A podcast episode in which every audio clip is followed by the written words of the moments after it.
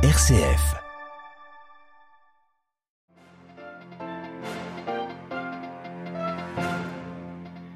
Sécurité renforcée à Pékin à l'approche du congrès du Parti communiste. La censure est sur les dents pour traquer la moindre critique de Xi Jinping.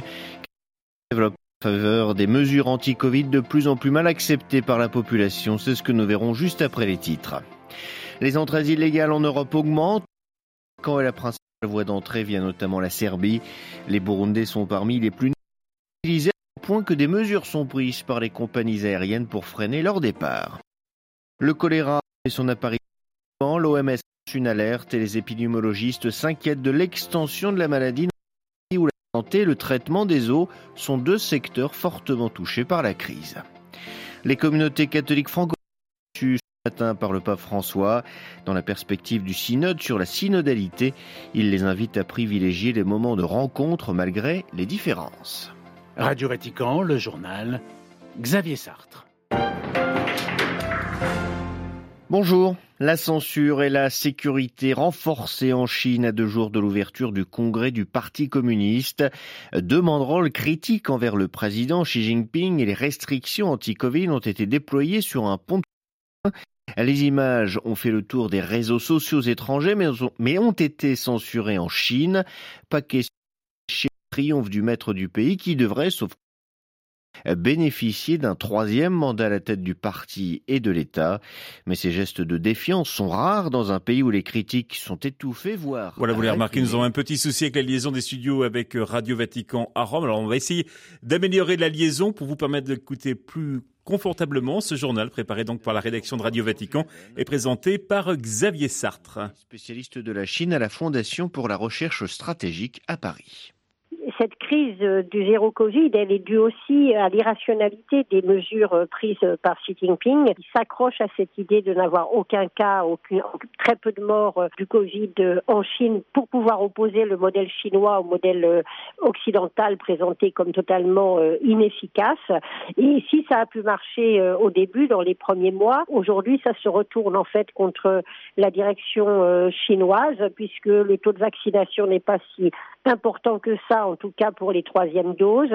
On n'utilise que des vaccins chinois qui sont d'une efficacité relative. En même temps, en raison des fermetures permanentes, la population est très peu immunisée et le système de soins est sous-développé. Donc effectivement, c'est une sorte de piège. Si euh, Xi Jinping décidait d'ouvrir à nouveau au nom de l'économie, par exemple, il y aurait sans doute des risques d'infection et de mort, même si c'est un pourcentage peu élevé, qui se verrait puisqu'on est euh, dans un pays avec une population euh, très importante. Des propos recueillis par Olivier Bonnel.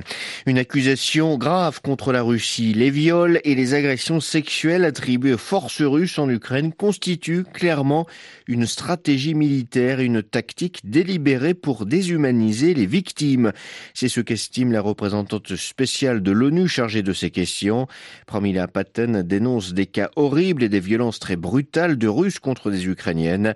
L'ONU a vérifié plus d'une centaine de cas depuis le début de la guerre, même s'il est très compliqué d'avoir des statistiques fiables pendant un conflit actif, reconnaît-elle.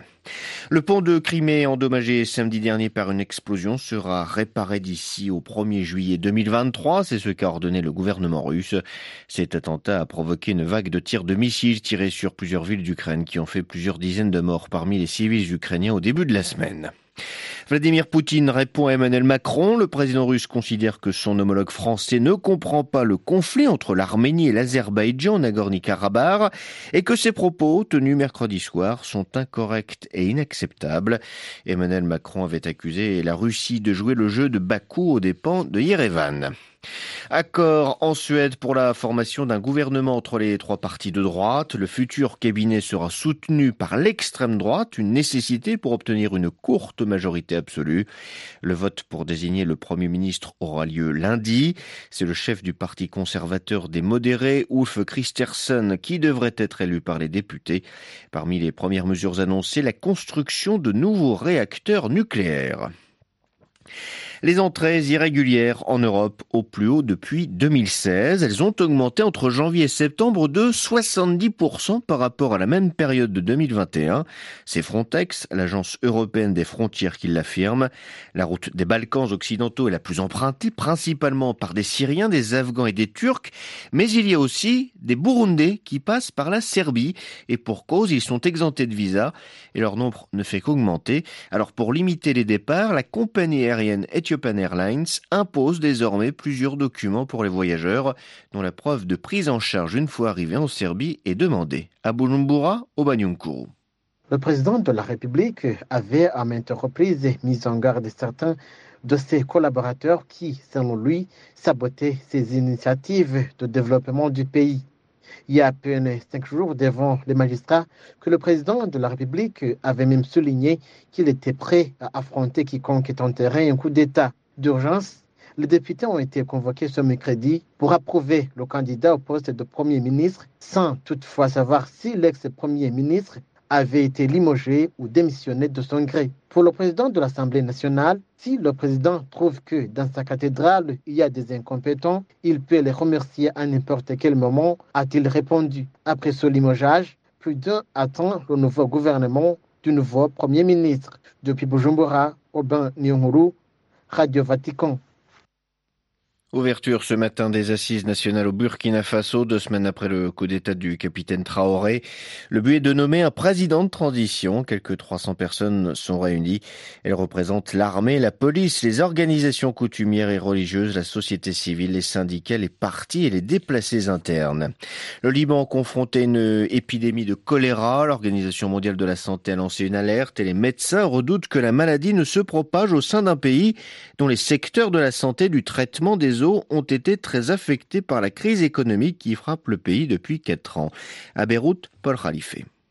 Un décès et 26 cas de choléra ont déjà été recensés au Liban six semaines après l'apparition de la maladie en Syrie, où plus de 40 personnes sont mortes et 600 ont été infectées. La plupart des cas au Liban ont été découverts dans la région de Akkad, dans le nord du pays, et dans la localité de Arsal, dans la plaine orientale de la Beka, toutes deux limitrophes de la Syrie. La porosité de la frontière entre les deux pays fait craindre une augmentation des infections. Le ministre de la Santé, Firas Abiad, a visité le Akkar et Arsal pour s'enquérir des moyens déployés pour lutter contre la maladie. Il s'est dit inquiet de la détérioration des services de base dans les domaines de la santé et de l'hygiène, des secteurs durement touchés par la crise qui frappe le pays depuis quatre ans. Dans le nord du Liban, les hôpitaux ont mis leur personnel médical en état d'alerte et ont commencé à stocker les remèdes. Firas Abiad a exhorté les autorités à assurer du courant électrique à la station de filtrage et de traitement des eaux de Tripoli, la deuxième ville du Liban dans le nord. De nombreuses stations de pompage d'eau ne sont plus opérationnelles en raison des coupures permanentes de l'électricité et du fait que l'État n'a plus les moyens de fournir le mazout nécessaire pour leur fonctionnement. Paul Khalife, Beyrouth, RFI pour Radio Vatican. Pas un jour sans que des Palestiniens ne soient tués par les forces israéliennes. Ce matin, un homme a été tué et un autre grièvement blessé lors d'une opération de l'armée israélienne à Jénine, en Cisjordanie occupée. Les soldats affirment avoir été pris pour cible par des tirs à balles réelles lors de leur intervention dans le camp de réfugiés et ont riposté. Direction le Vatican maintenant où le pape a reçu ce midi les participants aux journées pastorales des communautés catholiques francophones dans le monde. Dans son discours, le Saint-Père a partagé quelques réflexions sur la synodalité dans l'Église, invitant les participants à privilégier les moments de rencontre malgré les différences. Les précisions de Myriam Sandouno. Ces journées de formation pastorale visant à réfléchir sur le processus synodal que vit l'Église sont pour François un signe de communion des communautés locales avec les diocèses, l'Église en France, le pape et l'Église universelle. Dans son discours, il n'a pas manqué de revenir sur la synodalité qui pour lui suppose l'écoute, exhortant à développer l'écoute en Église, à écouter Dieu nous parler et non pas seulement l'entendre de manière distraite. Car c'est ainsi qu'il indique le chemin à suivre, nous appelons à prendre des chemins nouveaux comme Abraham.